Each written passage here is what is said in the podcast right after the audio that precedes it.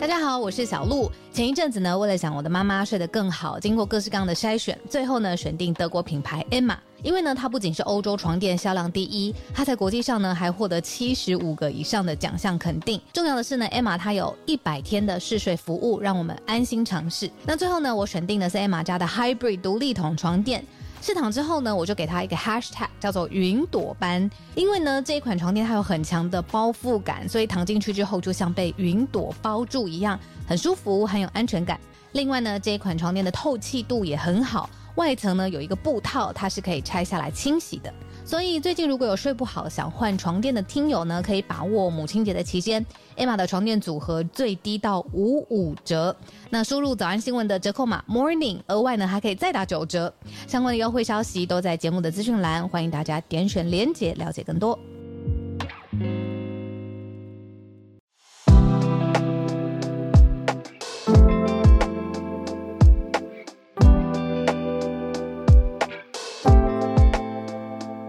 小鹿早安，大家早安。嗨，早安，大家早安。欢迎大家加入今天星期四的全球串联早安新闻。大家早。早安。在聊天室，大家在聊天。哦，没关系的哦。很像是一个韩国人讲呃讲中文，又又有点像日文。然后后来真的是我懂你哦吗？第二句。对啊。就故意。我们在讲开播歌啦，今天是 live 的开播歌，就是他这首歌是椅子乐团的，没关系得有，他都故意用英文去拼，对啊，所以就有一点和英文的日文感。然后我懂你哦，他故意唱成我懂你 哦，就很像日文，故意的很好听。对，因为前面听起来我还以为是哪个英文歌，对外国的团，然后做的轻摇滚，轻摇滚，给大家听一下。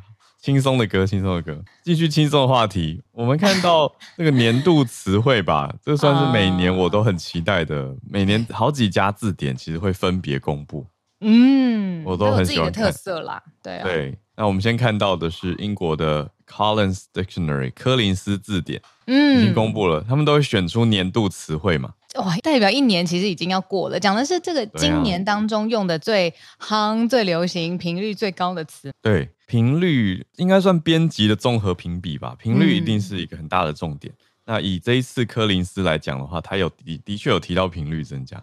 那我觉得有的时候会有点像是选年度代表字，嗯、那就不见得是、哦、总结一整年的感觉。嗯，对对对，年代主题，一整年大家都在谈什么啊？前几年就。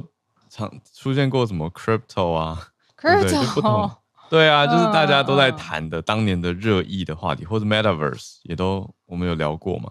有不同家字典有的选入的前几名也不一样。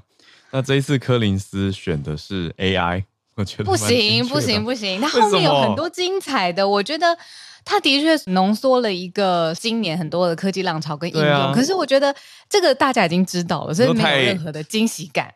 Too easy，对，太大家都知道了，太轻松了。我们知道这是 AI，啊，可是我很喜欢看一些短影音，都喜欢搞笑，写说什么呃，every VC pitch this year，然后一上台那个人就说 AI，AI，对对对，就拿钱 AI 讲的这个，再讽讽刺一些哦，太热，太热，过热的这个议题。因为它后面还有很多除了 AI 之外，你最喜欢哪一个？有一些在我的关键英语教室有讲到，哎。哎呦，是那个 Napo Baby，我觉得有的有的编译网翻成新二代其实不太对，就是那你会怎么翻？那个 Nepotism 其实是裙带关系或裙带主义，所以 Napo Baby 它比较接近是你说哦，你说怎么翻译？嗯，对啊，富二代，我觉得富二代比较贴近一点。那你靠权势或者是靠关系？正二代，对。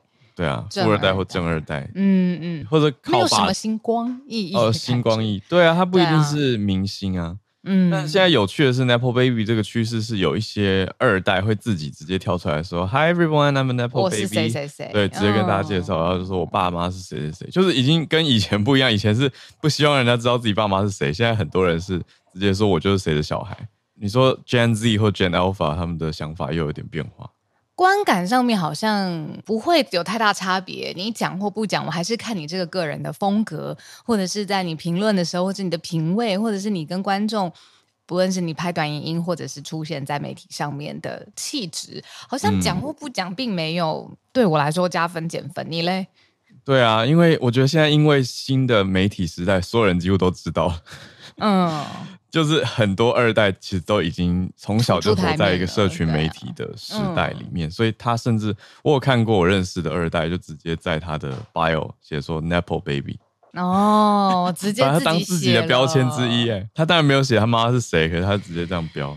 哇，对啊，我就 Rich 号的社交圈果然是比较特别的，没有，没有看过，是以前带过的小朋友，现在长大了就觉得时间过好快哦。对啊，嗯，我很喜欢，另外他选出来有一个叫做 De-influencing。我们都说那 influence influencer 就是去要影响别人嘛，嗯、不论是做一个特别的议题的行为，或者是去买一个东西。因为我跟你讲，那一天我才听到一个关于这已经是很后设的心理学分析，就是说你真的是看到一个你喜欢追踪的人 KOL，他在讲一个商品的时候，你的脑波真的是不知道为什么，就是 there's something about it，你就是会看到哇，你喜欢的人对在买这个，在用这个，我立刻也要跟你用一样的这种东西，嗯、我自己就脑。脑波很弱过很多次，有时候真的会，真的，所以他选出来这个字叫 de-influencing，就是不要反的这个意思，不要这样子做，或是反过来。反影响？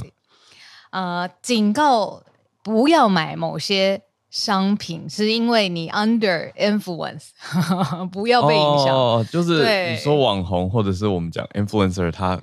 跳出来劝告大家说：“哦，这个真的很雷，这个地雷不要踩。”嗯，减低了这个商品的影响力跟扩散性，很雷爆。因为我有时候也会看 KOL，说实话，很尝试讲好话嘛，不论是你自己试用喜欢，推荐喜欢的比较开心的感觉。但我超喜欢。包那种，他的确有讲他最喜欢的，但他讲最喜欢之前，他先把市面上雷先讲过一遍。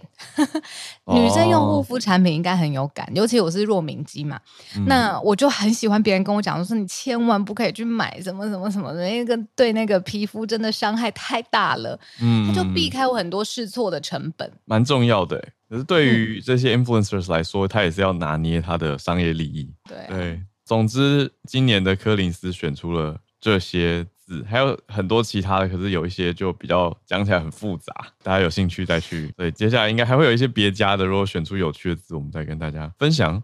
好，那我们来整理今天的四个题目。好嘞，今天四个题目，我们先从美国的一个专家在看，有点延续昨天其中一个选题哦，就讲说现在这么多的冲突地区的事件，会不会影响到对于美国对于台湾的军援，或者是嗯。钱呢？讲直接一点，专家认为有可能会。那主要一个关键跟真主党有关，在以色列的北边嘛，黎巴嫩这边，我们大家来整理一下。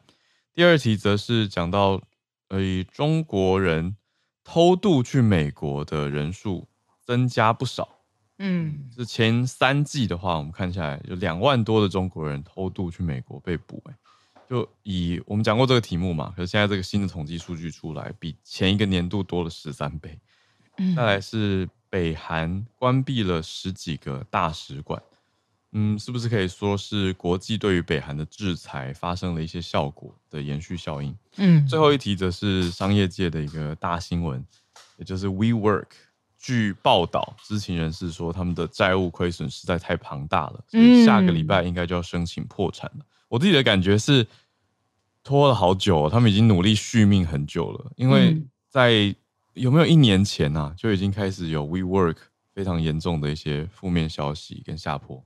嗯，但是现在这个申请破产的消息已经甚嚣尘上。好吧，我们就先从美国专家怎么看美国对于台湾军援的影响开始。嗯，我觉得每次在梳理就以哈战事的时候啊，总会有一个字眼，就是常常飘过我的脑袋。这个就是这是一个零和资源上面零和的竞竞赛跟竞争。嗯，怎么说呢？就是以军事来说啊，呃。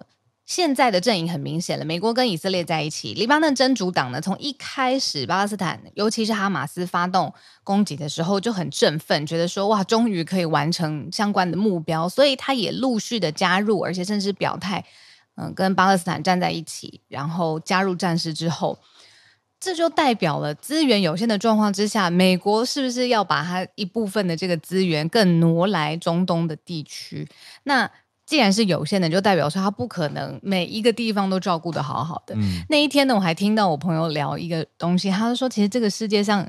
现在是有两个战争同时正在发生当中，啊、只是因为我们常常 update 一下嘛。那其实美方要不要再去处理乌俄之间的事情呢？之前他一直给乌克兰的这个军援，是不是还是持续？我们早安新闻花了好久的时间在梳理对于乌克兰的帮助。嗯、那现在中东又需要美国的时候，那怎么办呢？当然，就专家跳出来说，这很可能会影响美国军援台湾的规模。那就看生产的速度跟武器，还有呃之前合约的谈判上面，现在美国有没有办法好好的生产，并且按时的遵照合约的精神，然后继续的维系跟其他国家的军事之间的关系？那真的真的是从一个资源有限的角度去看，他怎么分配他的军事力量？对，呃，我们讲一下这个专家是谁好了。这个专家是卡内基国际和平基金会的资深研究员，他就是 Jennifer Kavanagh。呃，卡瓦纳，那他的分析看的角度，我觉得有一个可以讲的，就是说，哎、欸，台海冲突上需要的武器，如果了，如果台海冲突需要武器、嗯、是跨海峡的，或者是海海岸线的这种防卫，嗯、那你说跟直接对地的，像比如说乌俄之间的短兵相接，或者是地面的抵御，或者是说你说以哈之间从加萨发射这种短程火箭要防的，又。有一些有一些些重叠，可是也有一些不同。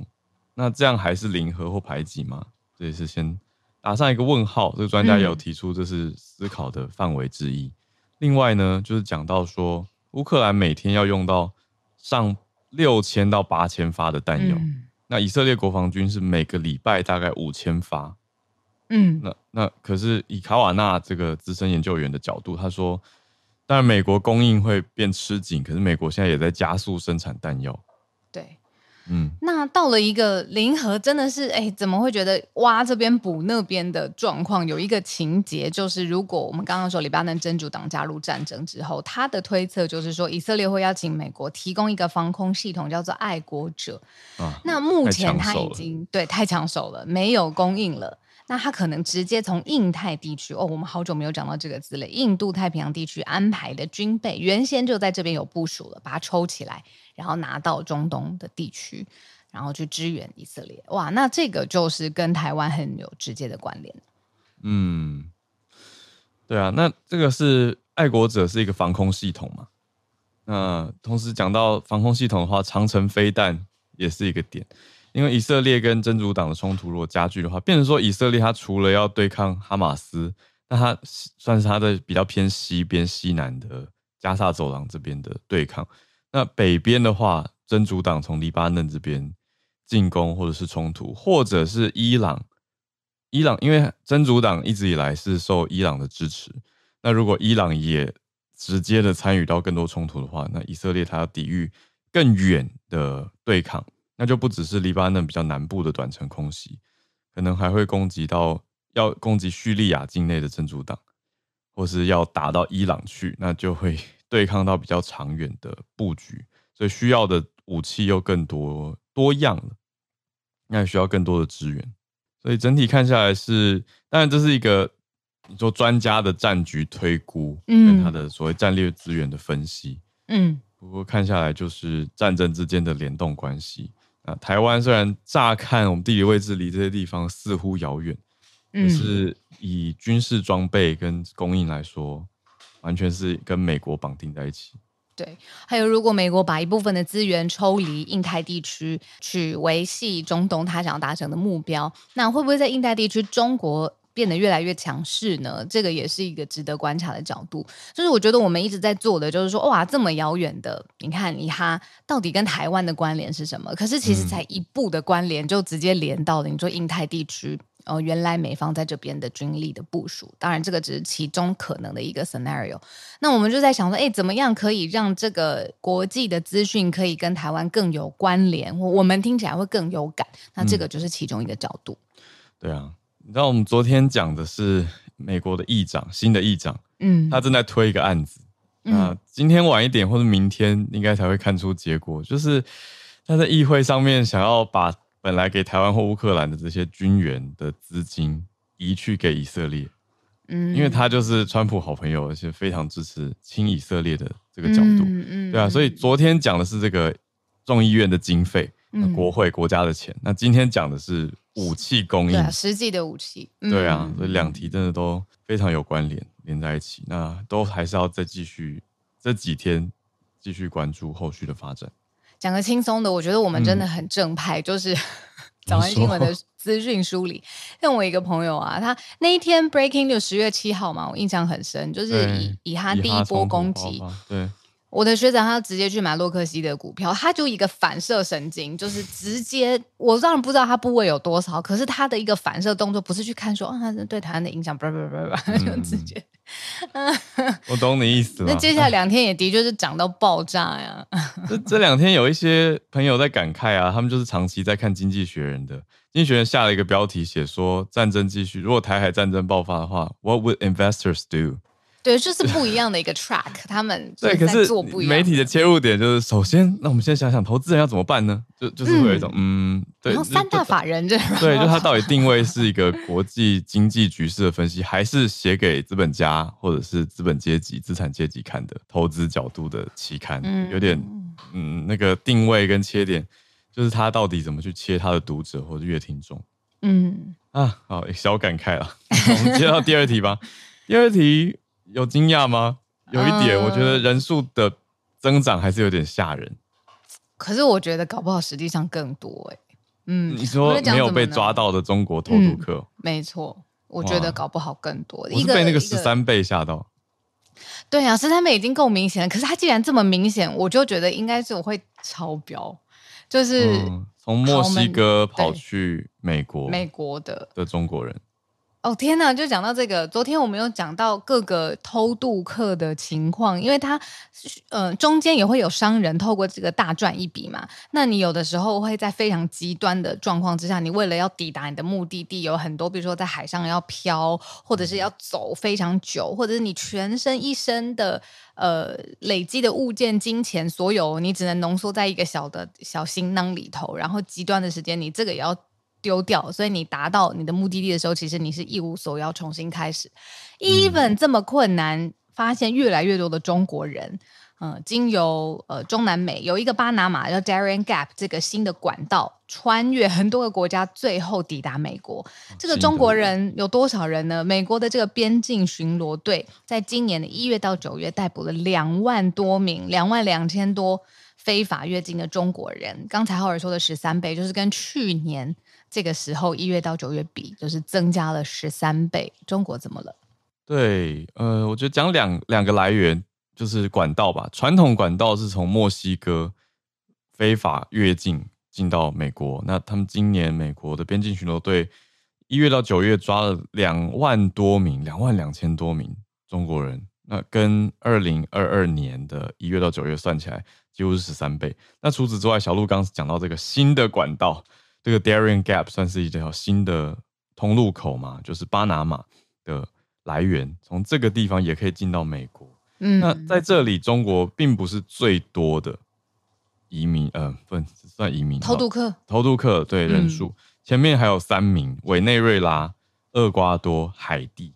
海地，接下来第四名，嗯嗯，嗯，第四名才是中国过去的偷渡客。那他们是先飞到厄瓜多，再往北。走走走走走，然后穿过，最后走过墨西哥，再到美国的边界。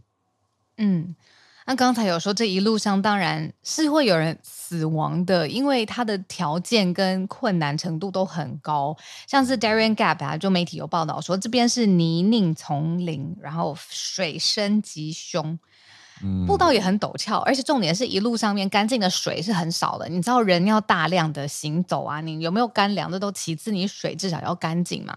然后，嗯、蚊虫也肆虐，带来很多的传染病。所以这样有一点就是放手一搏，他离乡背井，一切也都算了，可能带的东西也很少，然后甚至生命危险他也在所不惜，要达到。美国以这些被逮捕的偷渡客来说，那这个 Darien Gap 还有三十六个人，就是去年哦，就是因为在穿越的过程当中没有成功，就死亡在他这个偷渡的过程。哇，这个中文翻成达连隘口，就是这个 Darien Gap，而且进到达连隘口之前，还要经过哥伦比亚海边的一个城市，所谓的最后一站，那穿越的过程，就像小鹿刚刚讲的，这个看起来是非常的惊险啊，就是真的是深度丛林里面。那美联社还有讲到说，这些偷渡客进到美国之后是怎么处理的？嗯，他们可能就是在洛杉矶或者纽约这些大城市跟亲友相聚，想办法找到当地的工作，嗯，待下来。可是他其实他们是没有美国的签证啊，因为他们为了黑工啊，对他们走这么艰难的路线，就是要避开海关嘛。嗯嗯，就是把自己的人送进去再说。嗯，美联社还有拍到他们穿越西河的照片。我有看到看过一些纪录片，不是特别针对中国人穿过这个。嗯，你说打脸隘口，我之前看过纪录片，很惨哎、欸。啊、哦，稍微讲一下下好了，就是因为中间会有商人，我真的是不知道他们怎么有办法忍心。商人是中间人还是安排路线的？哦，就是算是呃，在中间路线跟他们说你要走去哪里啊，我们带带你啊，都不是靠自己一个人。比如说有些时候要安排船，然后那个船当然是非常破烂。没错，没错，收钱要安排，然后可是又没有服务好，所以船也，呃，就是说超重，因为一下来了太多偷渡客，然后首先上面的商人就说你们东西要全部丢掉，所以很多人在船上就是真的是最在意的东西已经不见了，然后再来就是东西丢掉之后呢，最后船也沉了，因为是很破烂的船，人就要漂流在海上长的一段时间，然后直到他们有办法再上岸再往前走，所以是很困难的。很困难的一段一段偷渡的，我看到的纪录片。嗯，对啊，哇，好，所以看到这个之前关注过的题目，现在有一个更新数字，就觉得、嗯、哇，竟然是一直在继续增长的。好的，来到我们第三题，北韩，北韩的大使馆关了十几家。嗯，说反映出一个嗯国际上面对北韩的观感吧，因为呃国际上对于一个国家。要制裁，怎么制裁呢？就是我在外交啊、军事啊、文化啊、经济上面各方面，我都不再跟你有往来了。既然不要有往来的话，那这个这个国家驻外的所有的外交使馆，或是具有外交类型的办公室、外交功能的办公室，就没有什么存在的意义了。嗯、那北韩一口气关了十几个这种外交使馆，那显示出国际上面的制裁对于北韩目前正在发挥效用当中。对啊，关掉了它。在自己全球使馆的总量中的百分之二十五，哎，嗯，是非常高的比例，哎，对啊，包括在西班牙的，还有香港的，跟非洲许多国家的使馆都关闭了。嗯、那这是由南韩统一部来得到的情资分享跟报告啊，他们就讲说，北韩关闭了一些外交的使馆，啊，以南韩的解读是认为这是国际对北韩制裁生效嘛，让北韩比较难去。发挥它的外交折冲，还有取得资金的管道。那你听到这边一定会觉得，那为什么国际要制裁北韩呢？我们就再次帮大家复习，因为北韩它一直没有要在核能跟核飞弹哦，飞弹的计划资金上面跟国际上面取得共识。嗯，对啊，我们都是要尽量的减核嘛，然后尽量是要发展就是零。不是核的武器，可是北韩一直没有点头。嗯、那所以在这件议题上面，跟国际社会主流有重大的分歧。那之前北韩跟一百五十九个国家有正式的外交关系，现在刚刚浩尔讲了，四分之一的使馆都关掉了。对啊，好多哦。嗯，所以他们现在呈现出来是国际社会主要是在制裁北韩的你说核武的发展，可是相对的也会影响到北韩的外汇收入。所以外汇北韩外汇收入现在状态也是比较差的。那北韩的经济状态也比较不好，所以他也很难跟传统友好国家继续保持你说最低限度的外交关系，连使馆都经营不太下去。好，看到这个南韩发表关于北韩的情报。最后一题来到 WeWork，嗯，我这个感觉很有既视感呢，就是因为呃 Apple TV 上面有把 WeWork 的故事拍成一个影集。哦嗯，然后我觉得他找的演员饰演 WeWork 这个人，跟我们新闻媒体上面报道的真的高度的雷同。从气质、口音、外貌，反正就这个人的人格特质。简单来说呢，WeWork 的确在一段时间取得了成功，在点子上啊，或者商业的模式创新，甚至在融资上面。可是后来呢，创办人跟公司的习性吧，把这些资金做了。嗯，蛮漫无漫无章法的，丝毫丝毫呃，那么大力挥霍的，各式各样他自己想做的事情，公的资资金、私人的资金全部都混在一起，然后呃扩点，然后对于员工的福利啊，也出现非常非常多额外生枝的，你说性骚扰的问题啊，职场的议题，后来就变成一个大到无法收拾的烂摊子。嗯，哇，所以你讲的是创办人。嗯，创办人之呃拿到软银的投资以后吧，那一段时间就是大笔的资金挹注之后，他们在全球各地要开新的 WeWork 共享办公室，嗯，然后呃在财务面啊比较做的没有规划，常常会挪东墙补西墙，然后私人的是开销也用公共的资金就是完成，就是有很多陋习在里头，嗯。WeWork 一般大家会接触到的，大家印象就是办公室很漂亮，它是一个共享办公空间。刚开始，对、啊、啤酒嗯，嗯，啤酒就是有那个拉，那叫什么拉霸吗？嗯，哦，你说 on tap 啊？对对对，on tap。我之前在最早我在纽约，呃，第五大道上。嗯，看到 WeWork 共享办公室进、哦、去，它就是一个奢华型的，然后让大家可以免费喝啤酒。啊，为什么我去的是简约型的？我上次去纽约 WeWork 找找一个厂商，然后进去我就觉得好好普通。我想说，嗯，本来很期待，想说一个 fancy 的科技新创应该要在一个很漂亮的办公室，就哎进去还好。嗯、但总之现在重点是，《华尔街日报》披露了这个消息。我们刚刚不是说是先传出知情人士的情报吗？是来自 Wall Street Journal。但是他这个消息一公开之后，WeWork 的股价盘后交易直接跌百分之三十二。这个心脏真的是整个整体总结起来，今年跌幅是百分之九十六，快要跌到一百趴去了。这个我我没有办法。今年完全跌掉的概念，嗯，对啊，那就是可能要 go for Chapter Eleven，就是所谓的破产法。嗯嗯，那会是在对纽泽西来提出。嗯但是 WeWork 是不评论，WeWork 婉拒媒体的邀请，他们不评论。我跟你说，这一个其实那个剧有演呢，就是各大的包括金管机关啊，然后金融规管机关对那个里面的内部高层，然后甚至是股东施加各式各样的压力，说这个数字到最后一定会爆啊。可是好像里面就是剧里面啊，剧里面的高管还是。嗯因为要维护创办人他的想法，然后尊严，然后来来回回他进出董事会什么的，反正是腥风血雨。这个好像剧里面的延伸版哦。嗯，我们小小整理一下这几年 WeWork 的市值跟它的发展好了。一九年的时候，它估值非常的高，来到四百七十亿美元。那那个时候还有传出一个，算是也不是传出，就是消息上大家知道软银。SoftBank 日本很大的这个集团有投资他们嘛？就是软银可以说是 WeWork 最有名的投资人。可是当时到现在，你转头看，中间经过的是把估值大幅，因为发生很多问题，所以估值削减了。可是，在那个时候，二一年终于上市，那软银也投入了非常多钱去支持这次的上市。那大家就看着，哎，二一、二二、二三到现在。股票跌跌跌到现在这个程度，跌到快要 百分之百的今年度下跌程度，到申请破产，就是他这几年的几个重大的高点跟低点。嗯，过去就是他们创造了一个词吧，不能说创造，中文翻成闪电扩张，就是因为这个 business model 在一一阵子里头，在数字上面 make sense 的时候，他们的确拿到了资金之后，在全世界各地扩点，然后要招，比如说办公室的第一人，然后营运的人都是非常非常。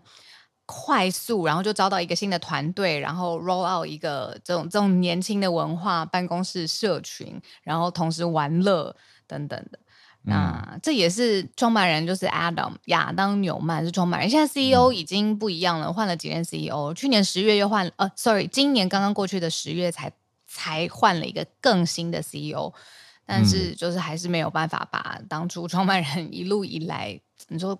扩张没有想清楚的财务啊债务面解决，对啊，你说执行长的频频换人这件事情，也会让大家可以看到公司内部的一些动荡状态。好的，这是我们今天的四个新闻题目，准备要来接近全球串联的时间。我们从刚以哈对于美国对台的可能武器的影响，到中国偷渡客进美国倍增大倍增，还有北韩关大使馆到 WeWork 现在。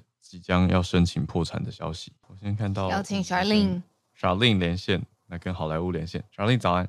早安，哈喽早，小鹿早，我来连线跟 AI 有关的东西哈。我记得几个月前吧，嗯、我好像就有分享过，说 AI 对好莱坞的影响，有很多的明星害怕他们的 likability 被滥用。有的有的，呃、记得他们的外形、外外貌相似性，肖肖像权是不是？好像是这样翻。嗯、But anyways，今天这一枪是 Scarlett Johansson 那个黑寡妇，嗯，她开了这一枪，嗯、因为我不知道前一阵子大家有没有被洗版，就是那个。那个叫什么纪念册封是不是？Yearbook 哦，像毕业纪念册那种九零年代毕业纪念册，有有有被洗版，一百几版八十块什么的。对，结果就是这家现在被告了。因为之前他们有用 Scarlett Johansson 的肖像权，说啊欢迎大家来用啊什么的，结果就被告了。然后好像是三天之前就把 Scarlett Johansson 的这个部分就下架了。然后这个就是我讲的 likability 果然已经开始出事了。然后另外一个呢，同样是今天的消息，就是我不晓得大家去年有没有看一个电影叫 The Flash 闪电侠？闪电侠吗？嗯，对对对，闪电应该是闪电侠，我的印象。它的上映蛮波折的。哎，我不知道。有多波折，我是不知道。可是我现在要分享的是，里面有一个角色蛮老了，我不知道，我不晓得年轻朋友们知不知道 Nicolas Cage？当然，大家知道尼可拉斯凯奇吧？不会老了，不会老了，因为他已经五十九岁，我想说很老了。很多的听众听友应该年纪很小，But anyways，他也曾经是个大 A 咖嘛，哈。然后他在闪电侠里面呢，有饰演一个小角色。我今天他的这个访问才知道，说原来那个角色根本，如果有看过的人，嗯，他是那种就是冰冰冰冰飞来飞去，眼睛还会冒红光啊什么，就就真的很闪电的那种形象。他今天透露说，那根本不是他拍的。意思是，其实那个剧本他拿到跟他到现场的时候，他的角色只是站在那边看这个世界，他要亲眼见证这个世界怎么毁灭。他说他从头到尾只有站在摄影棚那个 green screen 前面站了三个小时，什么事也没做哦，什么事都没做，就站在那边三个小时。出来还看到电影后，他吓到了，说从今以后我们，嗯，对我们以后看的剧本跟我们看到。电影就是作品出来以后会会是多大的差别？他说他根本不知道他的角色后来变成这样子。好，这个虽然是、嗯、就这个已经够惊恐了，对不对？但是呢，我觉得还有一点就是，我从因为我有一点小小的制片经验，你从制片端来算，以后我们是不是就可以让他们只要站在那边三个小时，站三个小时付你三个小时的钱，就这样子来谈合约？其他的都不关你的事了，你知道这样他们可以少付多少钱吗？保险也不用付了，片酬也少付了，掉 wire 什么通通不用付了。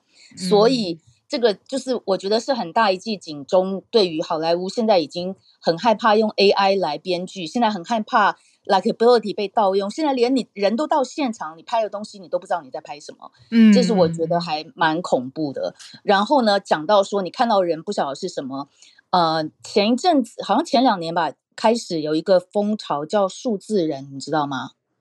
数字就是基本上就是把人把 you clone yourself，你复制你自己的那个软体，嗯、然后现在在用力的发展当中。我跟你讲哦，他们现在找代言人找到我吓死，因为我有个朋友是 YouTuber，、嗯、他呢被一家厂商，我不想讲数字，用多少钱给他几支的 quota，让他帮这个数字人的。公司来代言，类似代言的意义。嗯、那我朋友他就传了一支他的 YouTube 的影片传给我看，我根本不知道那是假的。他是我朋友，我都不知道那是假的。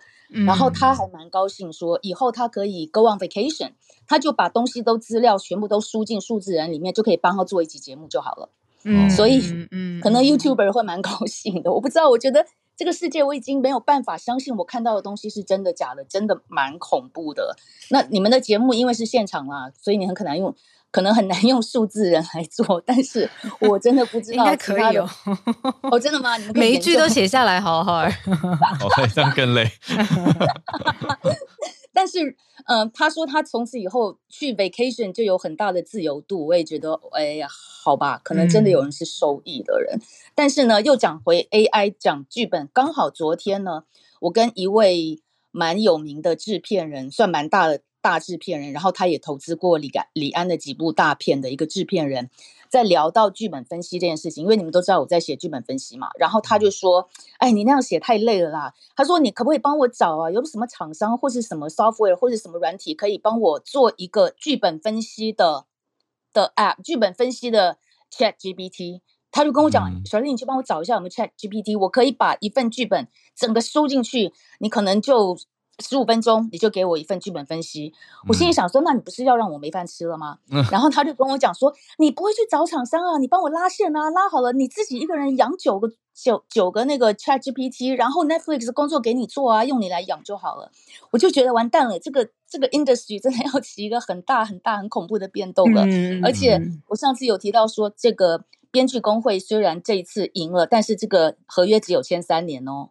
嗯，现在大老板、大制片已经在想这件事情了，我真的不敢想三年以后是什么样子。嗯，哇，所以如果这边有很多人对于 ChatGPT 很有一套、很有见解、很知道应该怎么样的话，也欢欢迎密我，因为我已经 被大制片重托，我都吓死了。我觉得，因为 Charlene 在第一线啊，就是就会直接的感觉得到这个 Charlene 已经。cover 了这么久的产业的变化，然后连我们过去觉得哇，这是大明星不会有的遭遇，现在也都发生了。然后从各各层面都会觉得受到的波及跟冲击力度是强的。嗯、对，我是觉得有一种被迫要改变做法跟思维的感觉。就是我本来把我的工作做得好好的，你举例来说，做剧本分析，或者是你说尼克拉斯凯奇他这么会演戏，他演了这么久，但是他现在。的的批评或者他提出来的抗议声浪是说，他觉得他演的东西跟最后播出来的东西落差太大了。这个也很惊讶啊，是真的。他演的是蛮重要的一个角色，其实他出现在闪电侠的时候，观众是有惊呼的。我我那场的观众，对我说我，我说闪电侠上映，特别去看一下他那个冰冰冰冰啊，红光来来去去啊，什么那个看得出来是他吗？是很明显是他啊。嗯，对，但是他没有办法想象，他从头到尾只有站在那边，什么事都没做。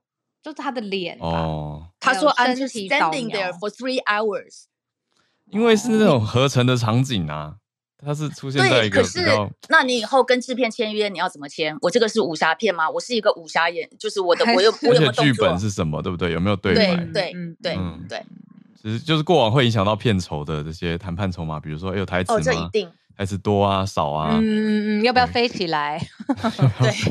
对对啊。对，就是因为制片技术的改变跟做法改变，也影响到传统的你说，嗯，他们劳动酬劳或是专业报酬的谈法，我觉得这也是一个点。我觉得这的要法律专业特别针对这种，然后演艺权益跟新科技的交集交汇点，这个要有一种新的法律格式吧，要不然旧的你说契约哪有办法 cover 这么新兴的科技的内容，甚至延伸到一般上班族以后。可能进公司以后，公司说：“哎，因为你的工作有多少多少是由 AI 处理，所以、嗯、你知道，就会跟你开始谈一些东西，有的没的，可能会变成一个新谈。你知道，我刚刚想到一个很很 ironic 的，就是这种呃制式的劳动劳务契约，搞不好要变变成一个全新的版本嘛，或以后会有全新的模板啊，或者全新的法律呃。”那个 construct 就是概念放在那个里头，但会不会又有人又回去问 ChatGPT 说，那这个新的法律的概念跟法律起草的要怎么写呢？可不可以给我一个范本？问 GPT 要怎么样处理 GPT？对啊，我会想到我可以补充的是翻译产业啦。呃，大家普遍平常平常可能比较少接触，我可以补一个类似的例子。刚刚我们在讲的这种冲击啊，其实现在一回头想，翻译产业好几年前就开始了。我们把它叫做机器翻译，就是 machine translation。嗯，那开始出现什么呢？就是有一些大公司，它会提供要翻译的文件一份资料库，就说，哎，你可以做资料库的对比，这个东西叫做 translation memory，还是 TM。如果你跟 TM 对比啊，资料库我们以前翻过的文件有一个模糊比对，它有一个 fuzzy match，你达到比如说百分之九十几，你就可以直接按直接接受，或者是微修改，它最后会去抓说。前一份文件跟你现在这份文件的雷同度已经多少多少，所以你的薪水、你的待遇只有多少的变，变少，所以非常多人其实很讨厌机器翻译，特别是译者，嗯，因为就是摆明了他的收入变少，这个是很直接的。可是你说拉这么多年拉长来看的话，其实译者没有没有真的团结起来做一些什么事情，没有像编剧跟演员这样冲出来罢工，没有，就是大家默默的接受跟抱怨。但日子还是继续过下去。但是说实话，你讲说工作时间有没有因此减少？有，效率有没有提升？呃，看情况。因为有一些它机器模糊比对类似，可是问题是前后文脉络调整变动。对啊，也是要从头看。对，其实你更累。有的译者就会抱怨说，他有的有的文件的确省到时间，但是有的文件他用了这种你说机器翻译的技术，它也不完全是 AI 哦，那反而花更多时间就赚的更少钱。这种情况都是有的。嗯，对啊，就跟大家呼应一下啦，就是时代的变化。对，我觉得大家都要一直去想说，我要怎么去应对跟调整。真的是很有感的题目，谢谢小令带来好莱坞看到 AI 的冲击。那我们再继续连线来跟 Isabella Isabella 对，来连线看到一个实验室的题目。早安，早安，Hello，呃，你好，我想说最近的新闻好像都蛮沉重的，所以我挑了一个比较比较软性一点的题目。就是呃，这个是 CNN 的一个报道，就是说，嗯，在二零二三年度的时候，人工的钻石，就实验室做出来的钻石的销量是大幅的成长。那比如说，像是有一个钻石品牌叫 Brilliant Earth，在二零二二年实现了百分之十五点七的净销售额增长到四点四亿美元。嗯，那还有另外一家专门也是做这种实验室珠宝的品牌 Dorsey，去年也销售了超过一百万颗的钻石。那就是现在就这种实验室钻石，它其实就是用一种呃碳铺露在一个金属立方体，用高温和高压去做成的一个钻石。那其实你几乎是没有办法分出来跟就是所谓真的天然钻石的区别。嗯，而且它也有一些，就是比如说关于它的纯度啊，还有它的颜色，就是人造钻石也是有这种级数的，怎么讲的鉴定的。嗯，但它的价格就比天然的钻石还要低很多。哦，比如说，这是一个很大的卖点。对，比如说 Tiffany 的一个手链，它可能要超过两万美元。嗯，但是刚才提到的那个品牌，它可能有一个类似的手链，它就只要三千四百五十美元，差好多。对，差非常的多。嗯，那就人造钻石的销售额已经从二零一六年不到十亿美元，到二零二二年已经接近一百二十亿美元。嗯，所以那个速度是非常的快。嗯，那这时候就是看。我本来想说，那这样的话，像这种传统的钻石商，像 De Beers，应该会打出一些、嗯、哦，人造钻石没有天然钻石厉害啊，高级啊什么的。结果我发现其实也没有，他们小孩子才做选择，大人我都要，所以他们也推出了自己的人造钻石品牌，哦、叫 Lightbox。我觉得他们很聪明的一点就是说。哦，你可以就是你的订婚戒指用天然的嘛，就买比较贵的啊。可是你可以搭配一个耳环啊，你可以 其他配件加购的概念。对，对，就是这样子的话，就比如说，好，我可能一一开始我是不会就是去加购一些其他的东西的，因为可能光是就是那个钻石实在是太贵了。对啊。可是现在就变成说，哦，你可以搭配一个人造的。然后他们也陆续推出了一些，比如说以前的人买钻石，他可能就是呃结婚的时候就一颗订婚戒指，但现在就会变成说，就是我平常日常生活戴的，它变成一个比较像时尚产业，就我日常生活戴的呃项链啊，或者是耳环，嗯、都可以用这种人造钻石去增加它的获利。嗯，人造钻石，我看到 CNN 的用词是用 lab grown。就是实验室做出来的钻石，然后我看到一些其他的厂商，他们用的行销角度也蛮有趣的，算是用一种比较人道跟对环境友善的角度来行销他们自己家的钻石。哦，对对对。因为他们说，你看你用这个碳捕捉技术，可以做到对地球比较好。第二个点是可以避开血钻石嘛，因为是实验室做出来的，所以没有这些人道的疑虑。这是我看到的一些行销切点。嗯、哦，对，没错。嗯，好特别的趋势哦。谢谢伊莎带来的这个 题目，谢谢。很特别，有有比较轻松，有学到一些东西。松，因为想说最近的都好沉重，比较激烈一些。我们来继续连线。我看到跟东京的听友翠翠，翠翠早安，啊，早安，小猪早安。嘿，我今天听到的消息大概，嗯，好，就是我们前几天讲到那个万圣节的事情嘛，嗯、那会做一点点后续的报道。第一个就是因为就像我讲的，因为跟为了防止去年、前年之前那样的情况，他们就是把很多地方都给隔起来，然后也做单向通行的结果就是呢，其实今年的涩谷的万圣节人潮大概减了百分之三十五左右。那涩谷区公所表示，因为这次事前大力宣导，所以呢，他们这是减了三十五，他们觉得不错，但是他们明年还是会持续宣导，叫大家 不要来涩谷这样子，这是非常的有趣。嗯、对，那当然一个就是因为有禁酒嘛，甚至就是直接有很多店家在就是万圣节的当天是直接不贩售酒类的，就是一些餐厅之类，就在那个。最热闹的那一区，他们就不卖酒，就是想要配合区公所这样子。对，那所以其实今年呢，总结来讲呢，涩谷区区长表示说，算是平静的万圣夜。